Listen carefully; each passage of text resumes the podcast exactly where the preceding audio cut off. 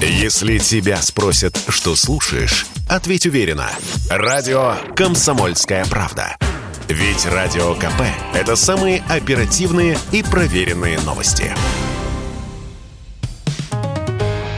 «Экономика» на Радио КП. Здравствуйте, дорогие радиослушатели! В эфире наш ежедневный обзор главных экономических новостей. И сегодня мы ответим на один из самых актуальных вопросов нашей экономики. Почему цены на еду в России растут быстрее, чем в Европе и Америке? Твердую единицу получила от Центробанка продуктовая инфляция в России. Нет, даже три единицы. На 11,1% подскочили цены на еду в России в январе, если сравнивать с первым месяцем прошлого года. А общая инфляция, учитывая непродовольственные товары, ускорилась до 8,7%. Таковы свежие данные Центробанка. Вообще, инфляция сейчас бушует во всем мире. Тут и пандемия сказалась, и срывы в поставках различных товаров, и неурожаи, и много других факторов. Так что российская инфляция – это не исключение, это часть правила.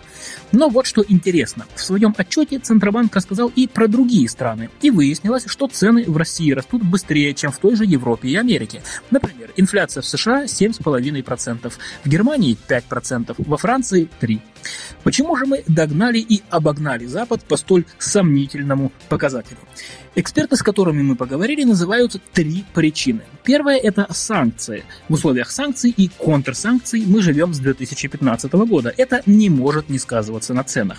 Во-вторых, это налоги и прочие обязательные платежи, которые постоянно растут. Например, маркировка. Это специальный код, который наносится на упаковку товара и позволяет отследить весь путь продукта от производителя до прилавка.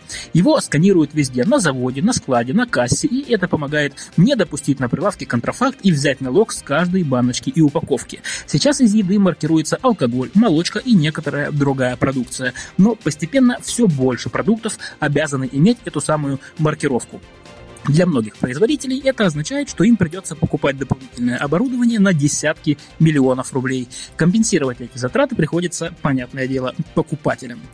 Ну и третья причина опережающего роста цен – это закредитованность россиян. В прошлом году мы с вами набрали порядка 6 триллионов рублей потребительских кредитов, которые в основном пустили на повседневные траты, то есть не на квартиры и машины, а на еду и прочие недорогие покупки. А чем больше спрос на товары, тем сильнее растут цены. И чтобы не говорить о подорожании продуктов абстрактно, перейдем к конкретике. Так вот, по данным Центробанка, овощи и фрукты за год подорожали на 16%, мясо на 14%, хлеб, макароны и крупы на 13%, а яйца, масло и рыба на 12%. Ну и хватит о грустном. Давайте поговорим о наших с вами поводах для гордости, то есть о родном автопроме. Вот мы с вами привыкли ругать российские машины. То автохламом их обзываем, то коробками для передвижения. А они, оказывается, активно уезжают за границу. Наверное, от обиды. Причем темпы этой иммиграции ускоряются. По данным Федеральной таможенной службы, в прошлом году экспорт легковушек из России вырос на 37%.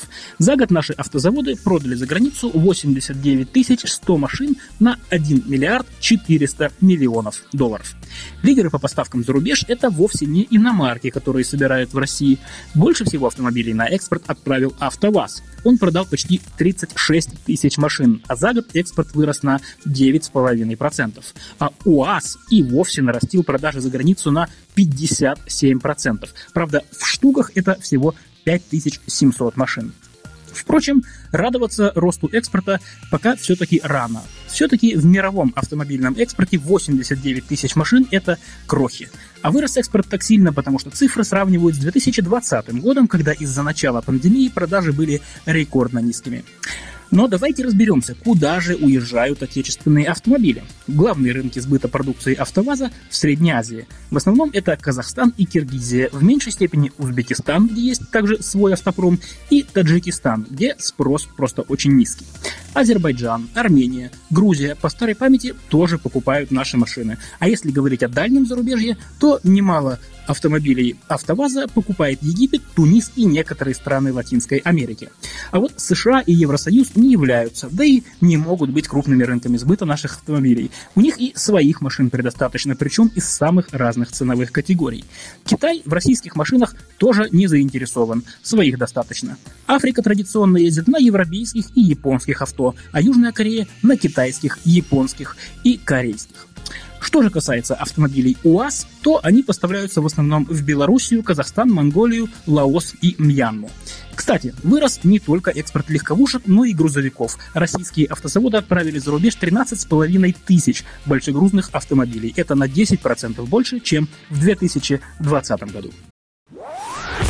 Если тебя спросят, что слушаешь, ответь уверенно. Радио «Комсомольская правда». Ведь Радио КП – это истории и сюжеты о людях, которые обсуждает весь мир.